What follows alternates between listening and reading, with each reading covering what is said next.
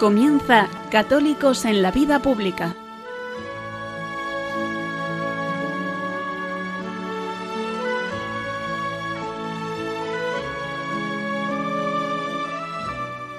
Un espacio dirigido en Radio María por Luis Zayas.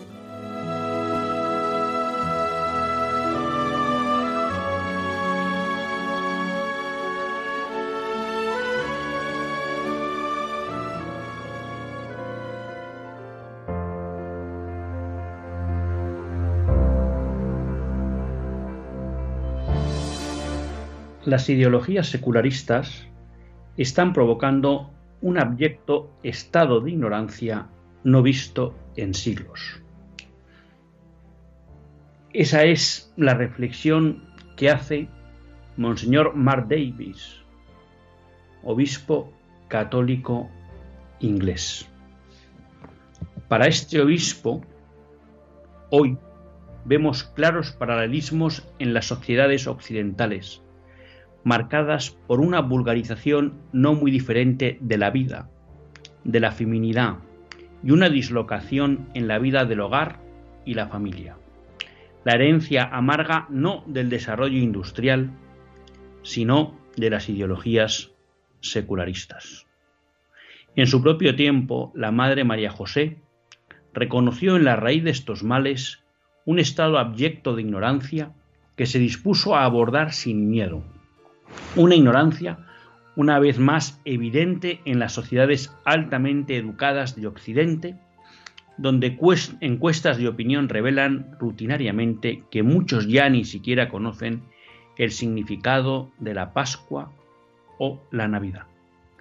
Nos encontramos con el mismo analfabetismo religioso que encontró Elizabeth Prout en los oscuros varios marginales de Ángel Meadow una ignorancia que deja un vacío y expone a las nuevas generaciones a ideologías destructivas de todo tipo. Así como la Madre María José una vez trajo en la segunda primavera de la vida de la Iglesia, ella servirá como testigo en la primera de la nueva evangelización. Esta Madre María José que cita el obispo en su homilía es una persona, una monja inglesa, cuyo proceso de beatificación iba a comenzar.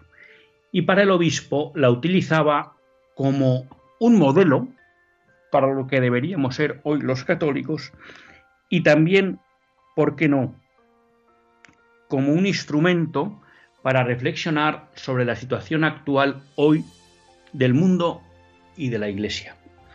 Mark Davis dice una cosa que hace mucho tiempo a mí se me quedó marcada gracias a un buen amigo sacerdote, Fran, que en un viaje a República Dominicana, como ustedes comprenderán, eh, pues cuando uno va a República Dominicana fuimos de misiones, pero cuando uno va a República Dominicana, pues ciertamente encuentra mucha pobreza material.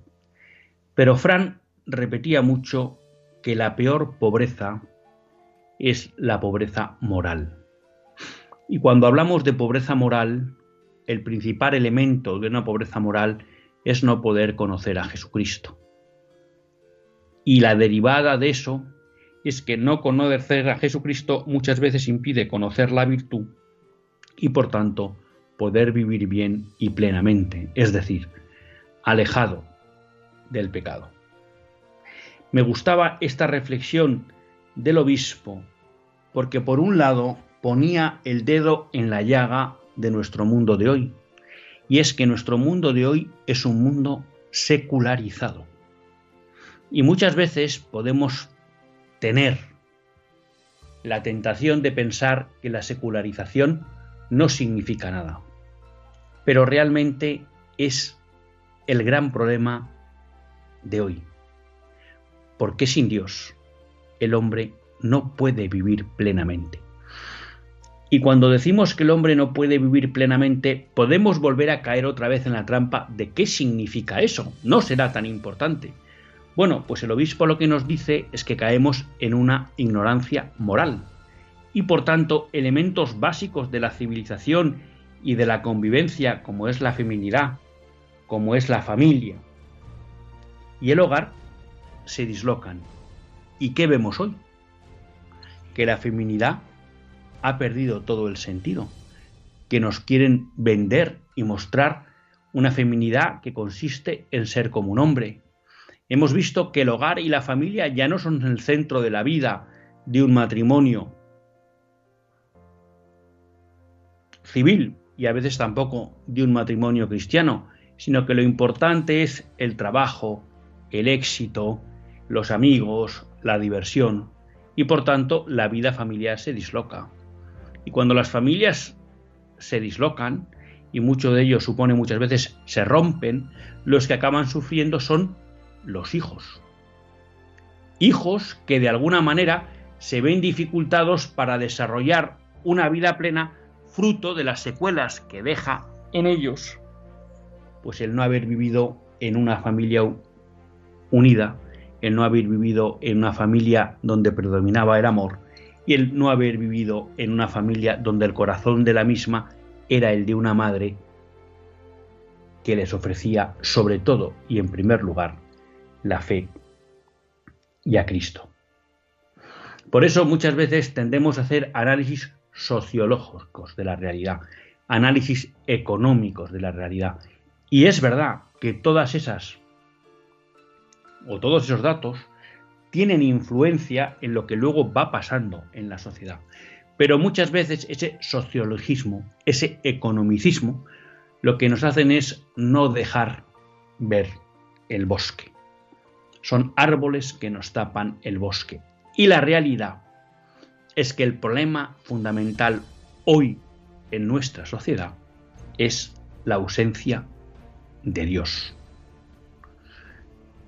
Y es importante caer en la cuenta de este dato, porque si somos conscientes de la que la principal causa hoy de la crisis que vive Occidente es más allá de moral, podemos decir que es teológica o trascendente, entonces sabremos dónde tenemos que incidir para resolver la crisis y para dar sobre todo a nuestros contemporáneos la posibilidad de una vida plena.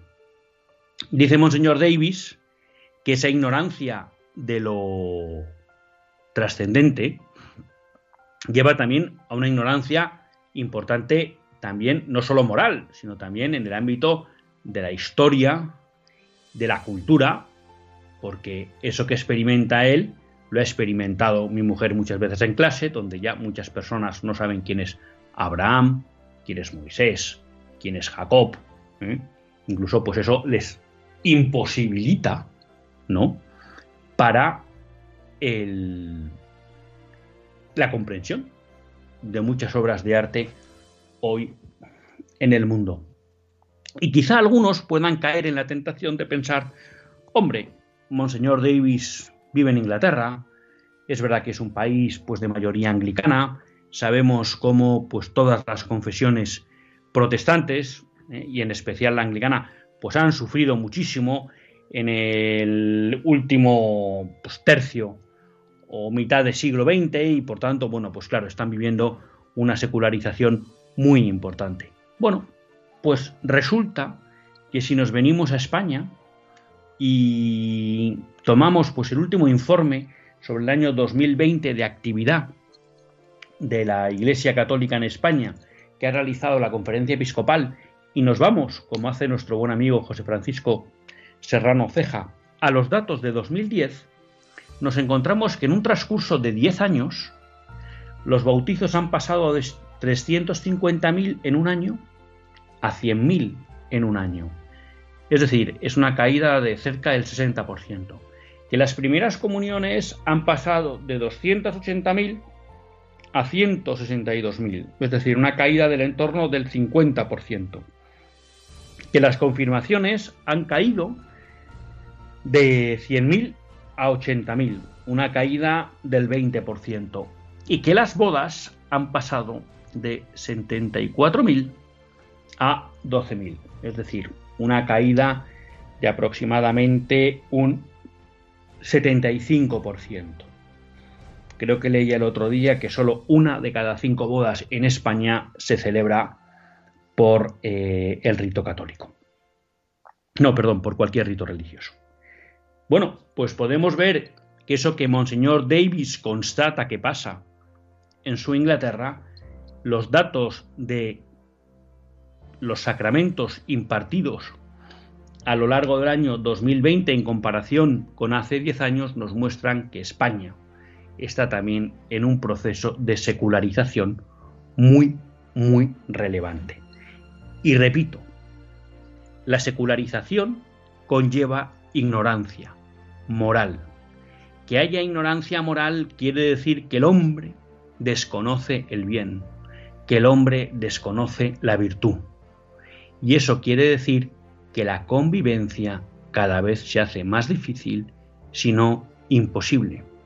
Porque donde no hay un bien que buscar, donde no hay una virtud que vivir, la vida se organiza en función de la ley del más fuerte y los deseos y caprichos de ese más fuerte.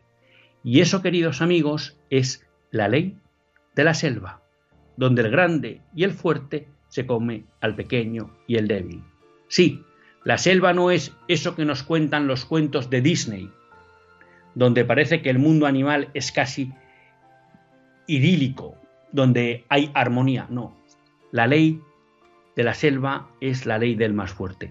Es un mundo débil, es un mundo duro donde el débil no tiene cabida.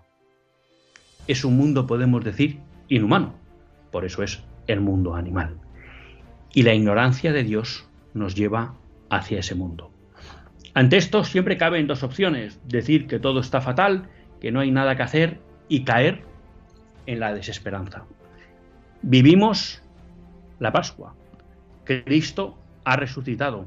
La resurrección de Cristo es la fuente de nuestra esperanza. Nosotros tenemos que hacer como nos pide Monseñor Davis bajo el ejemplo de esta Madre María José, y es volver a ser testigos de Cristo, ser conscientes del reto de la secularización y ponernos manos a la obra para que todos aquellos a los que podamos llegar conozcan a Cristo, conozcan su muerte, conozcan su resurrección, la redención, se sepan capaces de vencer al pecado y sobre todo esperanzados por un Dios que les ama y que envió a su Hijo a morir por nosotros, que no hay otra fuente mejor de esperanza. Y les aseguro que si nos convertimos en esos primeros evangelizadores de esa nueva evangelización que ya San Juan Pablo II en los años 80 reclamaba para la Europa de hoy, el mundo volverá a ser humano. Y en ese mundo nosotros y todos los que viven con nosotros podrán tener el deseo real y posible de vivir una vida plena, que es aquella que se hace desde el encuentro con Cristo.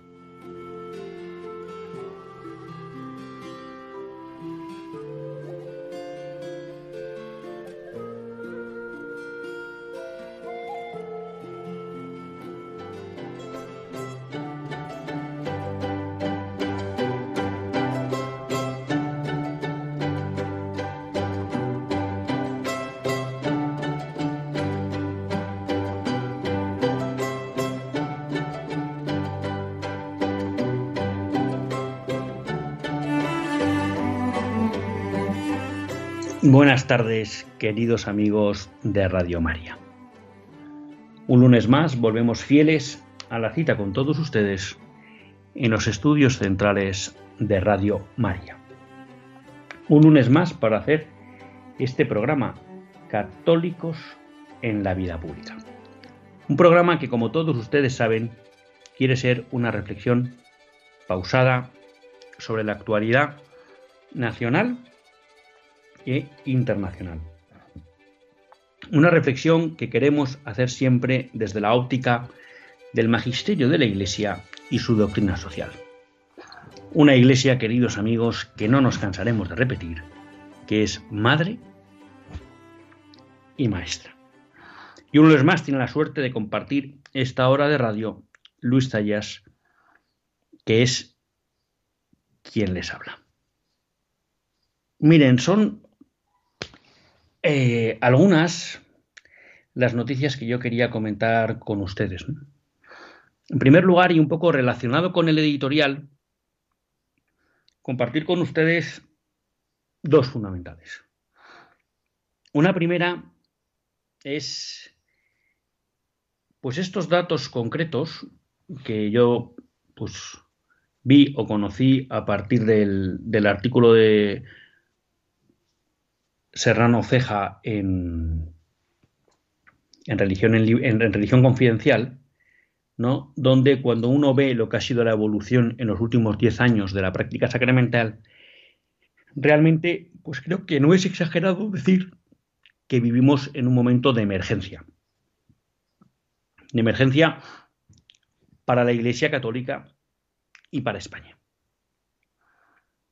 Y quizá ahí eh, toma una concreción muy fuerte, ¿no?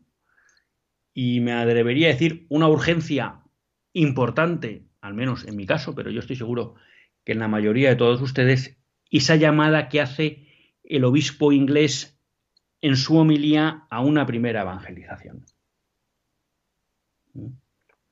Hoy tenemos que volver a evangelizar a nuestros compatriotas, a nuestros amigos, a los amigos de nuestros hijos, a nuestros compañeros de trabajo y en muchas ocasiones a nuestros parientes y familiares. Y en esto nos jugamos mucho. Nos jugamos fundamentalmente ayudarles a salvarse. Nos estamos jugando a hacer que esa sangre que Cristo derramó por todos para redimirnos alcance a todos. Porque ya saben que Él ha muerto por todos, pero esos todos la tienen que aceptar esa redención. Y por eso decimos en la consagración, por muchos, porque es triste muchas veces ver cómo incluso nosotros mismos parece que con nuestros actos rechazamos esa redención que Cristo ganó con su sangre para nosotros, ¿no? Yo creo que eso ya, ya se lo he comentado alguna vez. A mí, una de las imágenes que más me impactó viendo La Pasión de Mel Gibson, que por cierto es una película que solo he sido capaz de ver una vez, es cuando él está rezando en el huerto de los olivos, bueno, y está en ese momento de sufrimiento extremo, viendo lo que va a acaecer con él y pidiéndole al Señor, bueno, pues que si le puede librar de ese cáliz, pero diciéndole que se haga la voluntad del Padre y no la de él. Y es una tentación del demonio que le insufla que le está diciendo, bueno, pero vas a hacer esto, vas a sufrir brutalmente por salvar. Y en el fondo muchos no querrán aceptar esta salvación que les vas a ganar con tu pasión y muerte y resurrección. Y a mí me impactó mucho, ¿no? Porque cuántas veces a nosotros, ¿no? En humanamente pues nos viene esa tentación de, bueno, ¿para qué voy a hacer este esfuerzo si luego no servirá? Pero Cristo no cayó en la tentación. Y eso a mí muchas veces me interpela para decir, ¿vas a ser un instrumento eficaz para que la redención de Cristo llegue a todos? ¿De verdad vives con la tensión de decir esa tentación del demonio a Cristo en el huerto de los olivos hay que invalidarla. Tenemos que dar la razón al Señor que siguió adelante y no al demonio que le tentaba, diciendo, muchos no aceptarán la redención que tú vas a conseguir con tu sangre. Creo, queridos amigos, que eso nos tiene que interpelar, porque un mundo secularizado es un mundo donde muchos, es verdad que muchas veces por ignorancia y por tanto pues no sabremos cuál será el juicio de Dios, muchas veces por ignorancia, pues rechazan esa salvación que Cristo ganó para ellos. Pero hay un elemento también adicional, y es que en la medida que hay una ignorancia de Dios y de Cristo y de la Iglesia Católica, se pone en riesgo lo más importante, la salvación, pero también un elemento importante también, que es el poder vivir una vida plena hoy aquí. La secularización lo que provoca es que la vida de muchas personas queda capada, queda inhabilitada para la virtud y el bien. Sí, podrá contar con sus fuerzas naturales, pero cuando uno renuncia a la gracia, y con esto ya saben todos ustedes que siempre cabe luego que Dios, ¿eh? en su misericordia, pues tratará de llegar a cada uno como pueda. Pero bien es verdad que Dios nos ha dado unos cauces ordinarios para recibir la gracia. Y ahí tenemos la iglesia y los sacramentos. Cuando uno rechaza esto, bien por desconocimiento, bien porque se ha dejado llevar, como explica Monseñor Davis, por unas ideologías modernas que han encontrado un terreno abonado en este mundo secularizado, pues claro, en el fondo, sin saberlo o engañado, está eliminando la posibilidad de llevar una vida plena en este mundo. Y esto es una pena. Esto es una pena, porque eso, al margen de ser una tristeza personal para esa persona, tiene un efecto en la sociedad. Una sociedad secularizada, en la que no existe Dios y con hombres incapaces o incapacitados para vivir una vida plena, en la virtud, en el bien, en la verdad, en la belleza, pues al final hace que la sociedad en su conjunto quede incapacitada. Y por tanto, pues que la sociedad no se convierta en un instrumento que ayuda al hombre al desarrollo, al progreso y a la plenitud personal, sino lo contrario. Y es verdad, todavía tenemos la suerte, al menos en España y en buena parte de Europa, aunque cada vez menos, de que como venimos de una sociedad cristiana, todavía van quedando ahí elementos que hacen que a pesar de que se va secularizando, todavía queda un cierto conocimiento de lo que es la caridad, la entrega, el cuidado de los débiles, la atención a los necesitados, pero también creo que podemos ser conscientes de cómo eso se va debilitando, porque también esa ignorancia que conlleva la secularización conlleva irse olvidando también de ese legado cristiano, que aunque ya no se acepta desde el punto de vista religioso, todavía seguía permando la sociedad desde un punto de vista cultural, pero eso también se va desapareciendo. Y entonces por eso no es de extrañar, es más bien lo lógico, que en este mundo secularizado aparece el aborto, aparece el divorcio, aparece la eutanasia, aparece la fecundación in vitro, aparece en algunos países los vientres de alquiler, eh, aparece, como comentábamos el otro día, la falta de misericordia, la búsqueda de un chivo expiatorio, el echar la culpa a un tercero, y cada vez más vemos cómo se va haciendo una sociedad dura en la que aplica la ley de la selva.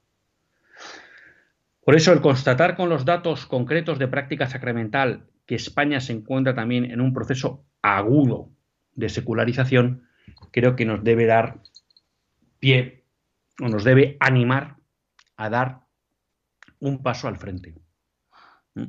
Es necesario ponerse en primera fila.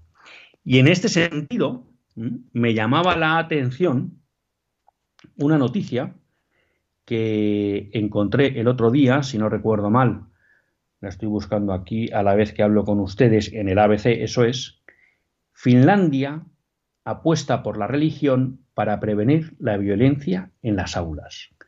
Expertos exigen mejor trato a la materia en España para evitar agresiones docentes. Bueno, Finlandia, que bueno, se considera uno de los grandes faros educativos en Europa, bueno, pues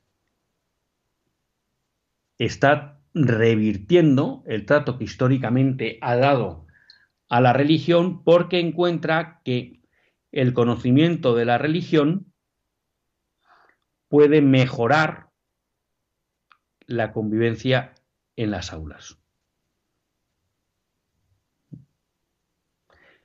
Hay una declaración de cómo el respeto hacia la asignatura de religión en la escuela de un país como Finlandia, con una iglesia-estado luterana, a la que pertenecen nominalmente el 70% de los finlandeses, ha logrado perpetuar unos valores en los alumnos que ayudan a combatir el individualismo en la sociedad de ese país y a prevenir la violencia en las aulas. Bueno, pues esto nos demuestra lo que veníamos diciendo. ¿eh? La religión es necesaria. La religión es útil, aunque no me gusta hablar en estos términos cuando hablamos de algo tan importante como la religión, es útil para la vida en sociedad. ¿Y qué vemos en España? Que cada vez más no solo nos secularizamos, sino que en el ámbito educativo se arrincona la asignatura de religión. Y por tanto se genera la mayor ignorancia y más grave que se le puede generar a un niño o a un adolescente, que es la ignorancia moral. Y por tanto, no es de extrañar que cada vez más esa sociedad ignorante en lo moral sea una sociedad donde cada vez hay más acoso en los colegios, bullying en los colegios, violencia entre los alumnos y demás. ¿Por qué?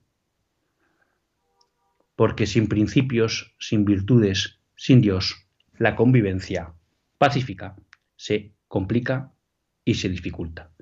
Y por eso llama la atención que un país, en el fondo también muy secularizado como es Finlandia, al menos es consciente de esa utilidad social de la religión y la incorpora en su currículum. Obviamente nosotros aspiramos a mucho más. No aspiramos a utilizar la religión como elemento de cohesión social. No, no, no. Nosotros queremos transmitir la fe para que la persona se encuentre con Cristo y desde ahí reoriente toda su vida y le dé la posibilidad de ser plena. Pero noticias como la de Financia nos recuerdan y nos refuerzan y nos demuestran una vez más el imprescindible valor de la religión para la convivencia social. Y por tanto ponen en solfa el dogma secularista en que el laicismo proveniente del liberalismo y del marxismo nos han implantado en las sociedades occidentales. Ojalá, ojalá pues nos pongamos en marcha como nos pide el obispo Mar Davis y nos pongamos al frente de una nueva evangelización de España y, por qué no, de toda Europa.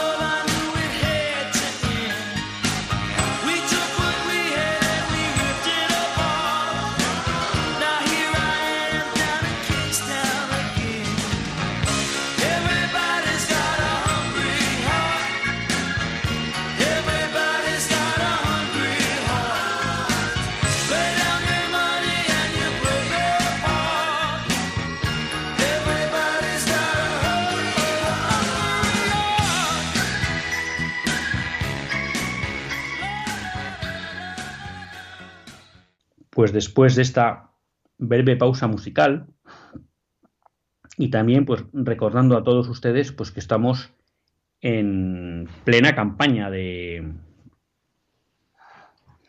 de mayo, ¿no? En una campaña para apoyar a Radio María. La semana pasada fue el maratón y realmente les tengo que dar la enhorabuena a todos ustedes.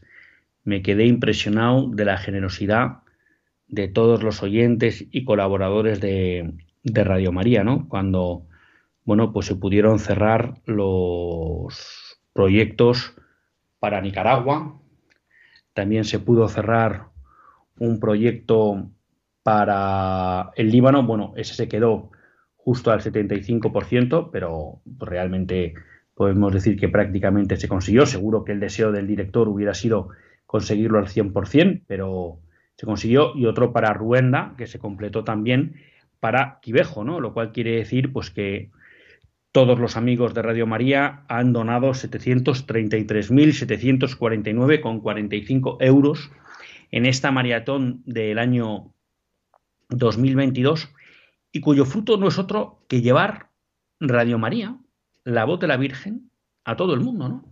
Y aquí volvemos a ver un ejemplo de eso que hace la vida en Cristo, la vida en María, ¿no? Y es esa generosidad de los países que ya, digamos, han cogido una cierta madurez en el desarrollo de Radio María y que no tienen empacho en decir, bueno, pues ahora parte de lo que nosotros podemos obtener y que hemos obtenido gracias a la generosidad un día de la familia mundial, que es la que permitió que Radio María, por ejemplo, empezara en España, pues ahora lo revertimos para hacer que la radio de la Virgen llegue a todo el mundo. Así que muchísimas gracias a todos ustedes. Yo creo que en Nicaragua, Quivejo, Ruanda y en el Líbano, pues serán conscientes del esfuerzo que ha hecho España para ayudarles. Y bueno, pues eh, sigan acordándose también de Radio María España, que como todos ustedes saben, pues siempre le podemos ayudar de tres maneras. La primera y más importante, rezando.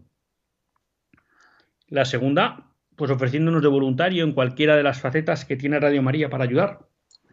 Y la tercera, pues ofreciendo donativos, porque al final, pues el mundo de la radio tiene sus costes, ¿no? Eh, hay que pagar costes de transmisión, eh, costes para compra o alquiler de frecuencias, también para el grupo reducido de voluntarios, perdón, de trabajadores que hay dentro de Radio María, que es un grupo muy pequeño para todo lo que hace Radio María, pero imprescindible y gracias a los cuales pues podemos contar con esta magnífica emisora. Y, y por tanto, bueno, pues también hay unas necesidades materiales que cubrir y que pues hasta ahora Radio María, gracias a su generosidad, pues lo ha podido ir, ir haciendo, ¿no? Así que muchas gracias a todos ustedes y sigan acordándose de Radio María en su voluntariado, en sus oraciones y en sus donativos. La verdad que hay veces que uno, mmm, el otro día lo pensaba, ¿no?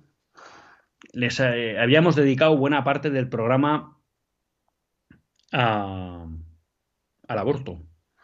Habíamos dedicado buena parte del programa a explicar lo que estaba sucediendo en Estados Unidos, lo que podía provocar eh, la reversión de la sentencia Roe versus Wade, que como les explicaba frente a lo que se comenta en muchos medios de comunicación, que ojalá fuera verdad, pero lo hacen de manera torticera, que esto supone la desaparición del aborto y tal, Desgraciadamente no, va a suponer eso. Desgraciadamente no va a suponer eso. Simplemente lo que va a suponer, que es mucho, es que el aborto deje de considerarse como un derecho federal y por tanto eh, cada estado que compone los Estados Unidos sea libre a la hora de regular el aborto y por tanto habrá países, ay, perdón, habrá estados que restringirán mucho o impedirán el aborto y habrá otros estados como California Nueva York donde el aborto será prácticamente libre hasta el último día de embarazo. Pero no cabe duda que será una gran victoria provida y una victoria que si Dios quiere y podemos celebrar, pues deberemos a Donald Trump, pero eso ya llegará. Pero bueno, uno estaba diciendo, bueno, pues a ver si para la semana que viene ya, Luis, tenemos que tratar otro tema, porque últimamente pues, la actualidad nos ha llevado aquí. Y este aquí que cuando uno está pensando en eso, se desayuna con un nuevo ataque eh, ideológico del gobierno al derecho a la vida. Yo les explicaba antes cómo la secularización implica ir metiendo a la sociedad poco a poco en la barbarie, en lo bárbaro. Cuando históricamente se ha distinguido entre civilización y barbarie, y en buena medida se hizo pues por contraste, más que con la civilización griega, que no discuto, sobre todo con el Imperio Romano, ¿no? Bárbaros eran los que estaban fuera del ámbito del Imperio Romano. Si luego hacemos un análisis serio de la historia, la gran frontera entre barbarie y no es la fe. Y será la cristiandad. Con eso no quiero decir que no se avanzara en civilización con el Imperio Romano, pero luego cuando uno se mete a profundizar en cómo era la vida realmente en el Imperio Romano, con la esclavitud, con los gladiadores, con un pater familia que prácticamente podía disponer de sus hijos como si fueran objetos, bueno, pues uno se da cuenta que quedaba mucho por avanzar, ¿no? Y que la frontera real entre barbarie y civilización es la cristiandad, es decir, es la fe. Hemos visto, hemos comentado en la parte anterior del programa cómo España es un país cada vez menos cristiano y cada vez más secularizado. Por tanto, en esa dinámica coherente es lógico que cada vez la cultura de la muerte vaya a más.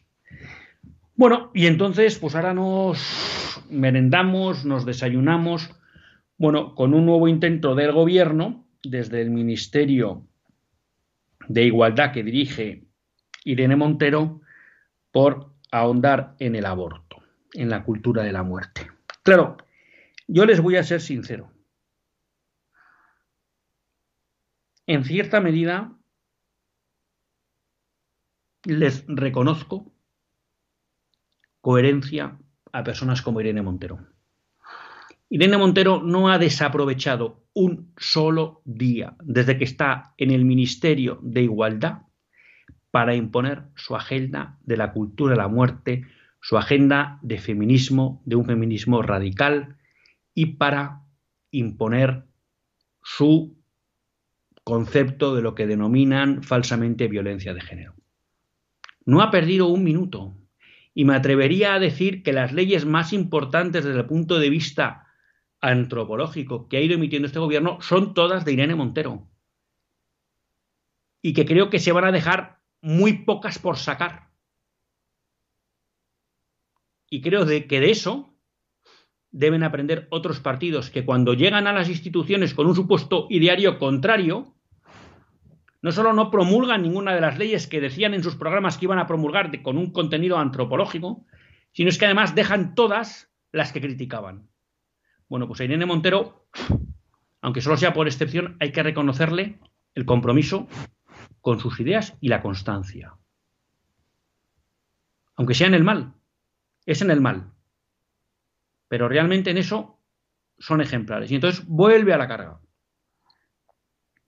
Y entonces ahora lo que nos dicen es que quieren hacer una reforma de la ley del 2010 con un primer objetivo, evitar cualquier eh, posible impacto que pudiera tener en la ley de 2010 eh, la sentencia del Tribunal Constitucional. Un Tribunal Constitucional, queridos amigos, que lleva 12 años sin sentenciar una ley que permite que mueran más de 90.000 niños asesinados en el seno materno en España. Y el Tribunal Constitucional tiene, no sé cómo decirlo, las tragaderas de estar 12 años sin decirnos si esa ley es inconstitucional, que no siendo jurista, pero creo que con un poco de sentido común, cualquiera que haya leído la sentencia injusta de este tribunal en 1985 es capaz de entender que la ley de 2010 es inconstitucional porque incumple todos los ejercicios de pirueta que hizo ese tribunal en 1985 para permitir la legalización del aborto. Pero esta ley contradice todos esos argumentos, por tanto debería ser declarada inconstitucional por el Tribunal Constitucional siguiendo su propia doctrina. Bueno, y entonces quieren evitar que un posible fallo restrictivo de esa ley sacando una ley nueva.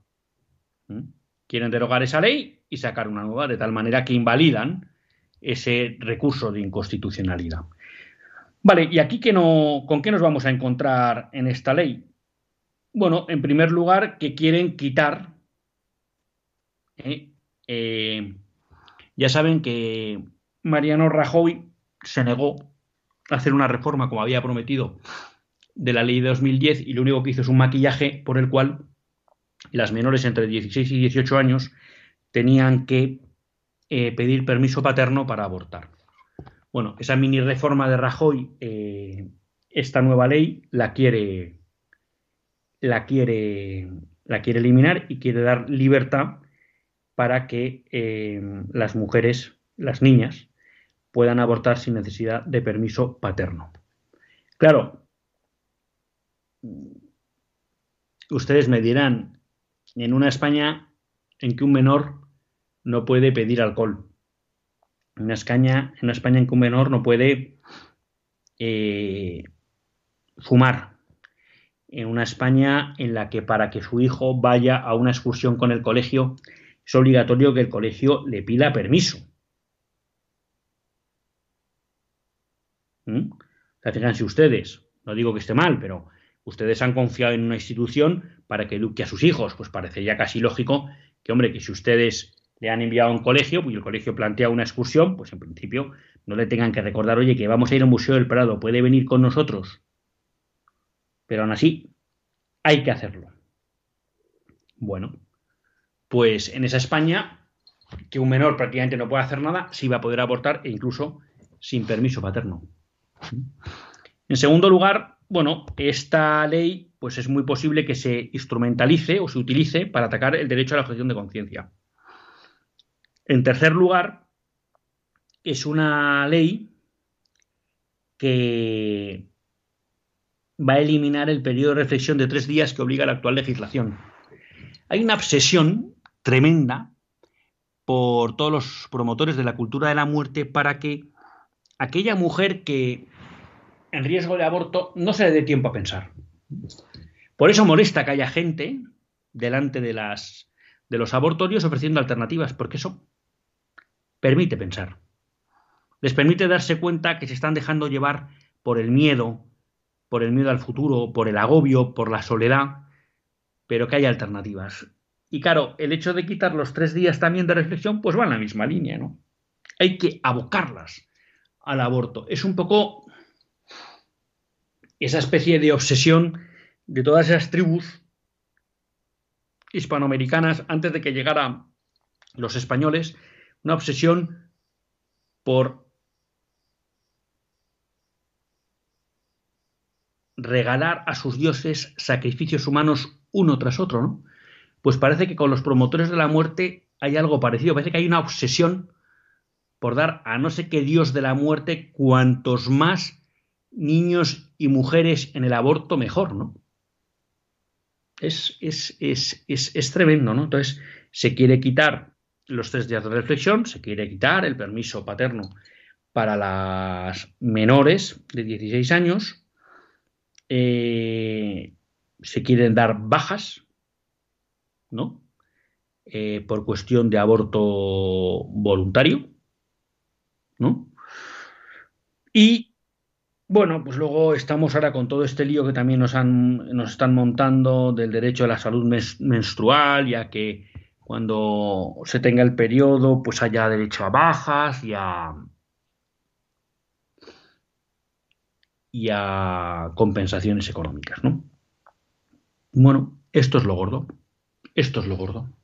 ¿eh? Es una ley que también, como les decía, ¿eh? tratará de atacar el derecho a la de conciencia y tratará de imponer en los hospitales públicos, en la mayoría de los cuales, para mi sorpresa, eh, los equipos ginecológicos son objetores por unanimidad. Y eso es lo que, esa es la razón por la cual la mayoría de los abortos en España, siempre por encima del 95%, se realizan en clínicas privadas. Eso sí, la mayoría de los casos subvencionadas, subvencionados con, con dinero del Estado. Y ahí, pues bueno, vuelvo a hacer un llamamiento a todas esas comunidades, como la de Madrid con Isabel Díaz Ayuso, o ahora la de Castilla y León, que cuenta con Vox en el gobierno y que dicen que quieren defender la vida, pues a ver cuándo dejan de financiar con dinero público abortos. Porque ellos nos dirán, bueno, la ley no la podemos cambiar, muy bien, no es competencia autonómica, pero usted puede dejar de dar dinero para que se realicen abortos en clínicas privadas. ¿Mm? Y ustedes pueden mejorar sensiblemente las ayudas a instituciones que ayudan a la mujer en riesgo de aborto.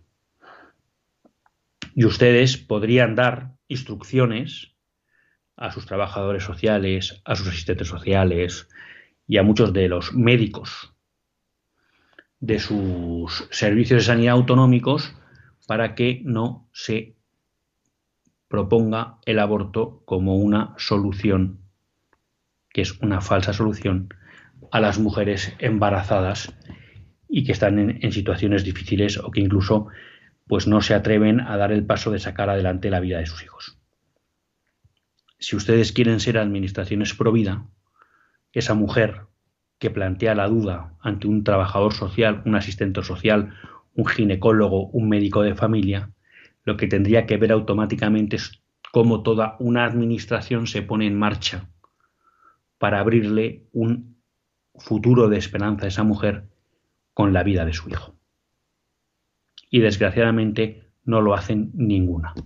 Veremos a ver si eso cambia en Castilla y León o también, ¿por qué no?, en Madrid, con lo que dice Isabel Díaz de Uso de apoyar la natalidad y sobre todo por la presión que pueda ejercer Vox a la hora de aprobar o no futuros presupuestos en la comunidad de Madrid. Esta ley parece ser que también va a incorporar una prohibición y persecución de los bienes de alquiler. Pues qué quiere que les diga, me parece muy bien, ¿eh? pero no nos vamos a dejar engañar.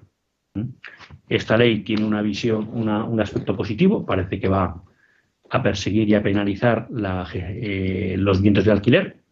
Me parece que está muy bien, porque no deja de ser una mercantilización de la mujer y de los hijos, pero, pero eso no quita ni, ni un ápice de la gravedad que tiene el conjunto de la ley.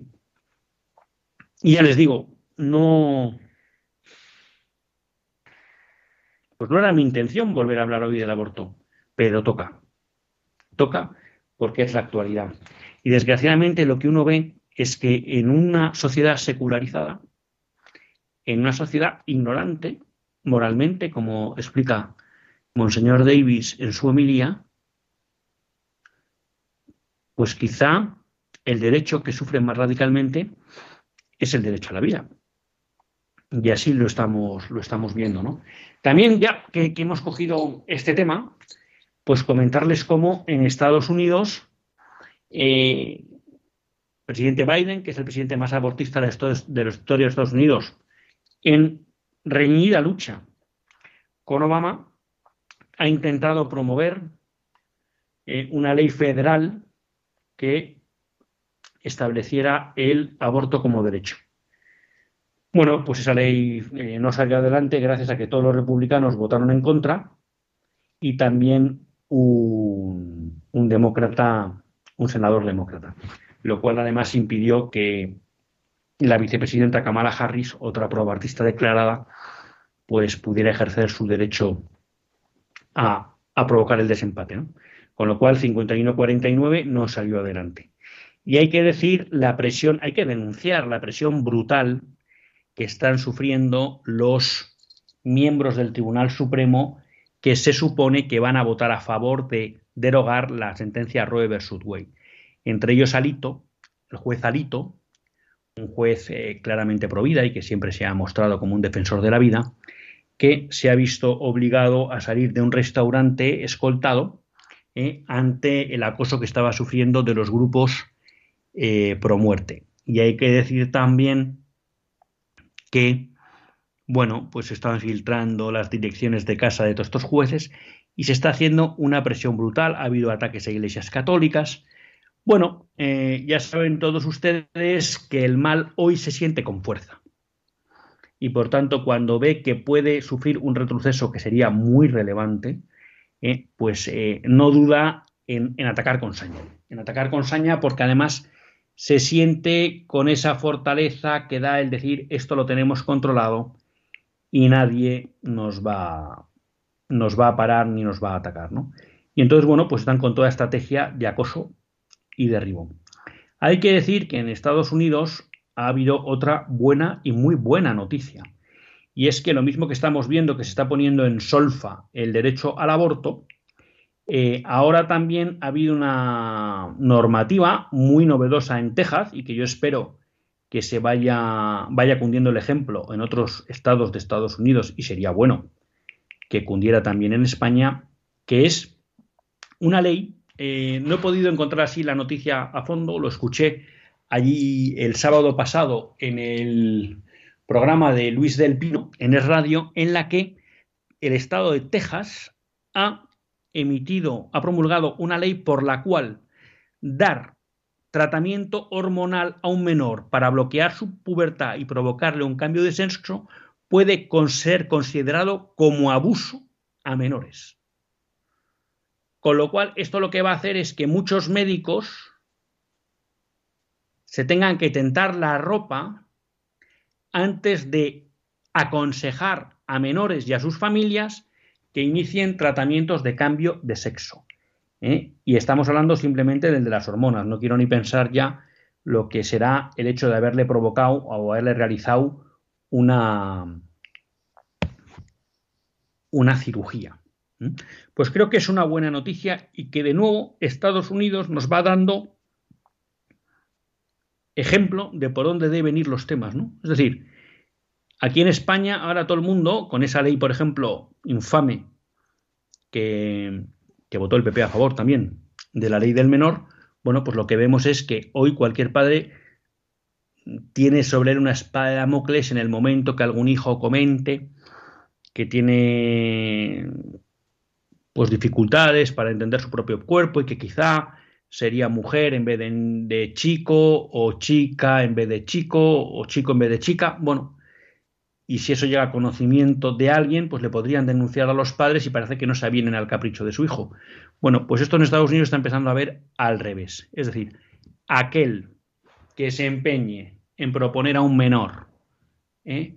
tratamientos hormonales, se va a considerar que ha realizado un abuso con ese menor. Y finalmente, porque no nos va quedando tiempo para más, pero sí tres, tres, noticias relacionadas y que las tengo desde hace tiempo y que yo pues quería comentar con ustedes, ¿no? Y es el tema de los embriones congelados. Ustedes saben que hemos hablado muchas veces de la inmoralidad y del drama que supone la fecundación in vitro. Yo sé que es posible que muchos de ustedes pues conozcan a personas que han acudido a la fecundación in vitro, pues bueno, para tratar de, pues de cumplir un deseo de maternidad y paternidad y bueno, pues a mí eh, no me gusta entrar en el juicio de las personas concretas, ¿no? Pero lo que sí nos enseña la doctrina católica es que la fecundación in vitro, las técnicas de reproducción asistida, eh, reproducción artificial asistida, son inmorales, ¿no? Lo hemos tratado en nuestros programas y no quiero volver ahora sobre ello. Pero creo que es una cosa también que es bueno recordar, porque en los ámbitos católicos cada vez se olvida más. Y una de las... Y siempre hemos dicho cómo la fecundación in vitro es un proceso de muerte para generar vida, lo cual es una incoherencia eh, esencial.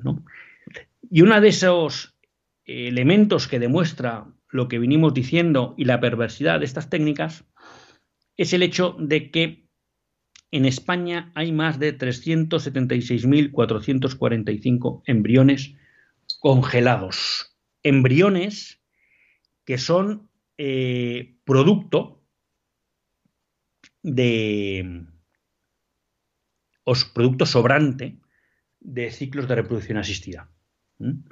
Ya saben todos ustedes que cuando se inicia un ciclo de reproducción asistida, bueno, pues se suelen fecundar más óvulos de los que se implantan para no tener que volver a hacer pasar a la mujer por el trance complicado de la hiperestimulación para la ovulación.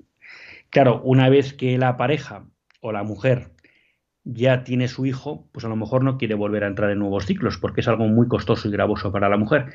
Y esos embriones supernumerarios que llaman sobrantes, pues quedan congelados. Bueno, en España tenemos más de 376.000 personas congeladas ¿eh? y sin ninguna alternativa vital. Eh, hay imágenes como las de Auschwitz cuando nos las ponen que nos llenan la sangre. Bueno, pues piensen ustedes, ¿eh? salas y salas, claro, son pequeñitas porque estas personas son pequeñitas, son embriones pequeños de personas congeladas. Bueno, pues eso es lo que tenemos en España. a eso se une, pues que ahora en España empieza a haber un movimiento para pedir que unos 60.000 de esos embriones se permitan su destrucción. Hombre, no hablan así, ¿sabes? Nos dicen que se permita su uso para la ciencia. ¿Y por qué? Porque les cuesta mantenerlos congelados. Y como es un coste, quieren aliviar ese coste y además aprovechar para investigar con ellos que lo que supone también es matarlos. Bueno, pues esta es la dinámica de nuestra sociedad. Esta es la dinámica de una sociedad eh, en la que impera la cultura de la muerte. No solo promover el, el aborto como elemento sustancial de nuestra sociedad, porque es lo que permite ¿eh?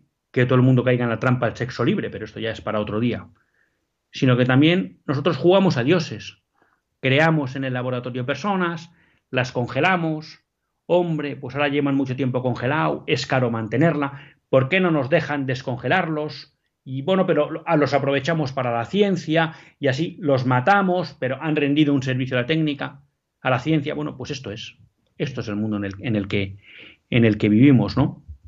Y siempre hay países pues que en maldad no superan, en maldad moral, ¿no? Entonces ahora nos encontramos que Australia ha aprobado una ley, así está el mundo, señores, ha aprobado una ley que va a permitir fabricar embriones solo para uso científico, incluso con la posibilidad de clonación. Háganse a la idea, porque a veces una imagen vale más que mil palabras. Esto es crear granjas donde vamos a tener personas que se les va a tratar como ganado para investigar con ellas o para utilizarlos con los fines que sean, pero nunca como una persona, sino como un instrumento para algo, como una cosa. Hasta aquí nos lleva el eclipse de Dios en la sociedad. Hasta aquí nos llega lleva la secularización, a tratar al hombre como ganado. Me atrevo a decir, peor que ganado, porque hoy hay legislaciones de animales que protegen los embriones animales.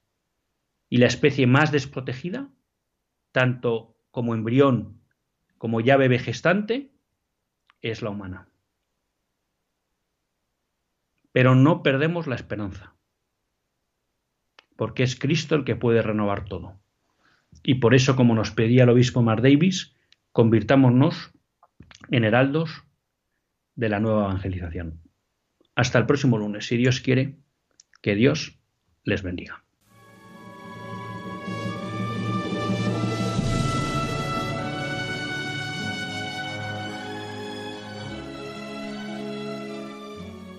Así concluye Católicos en la Vida Pública, un programa que dirige Luis Zayas.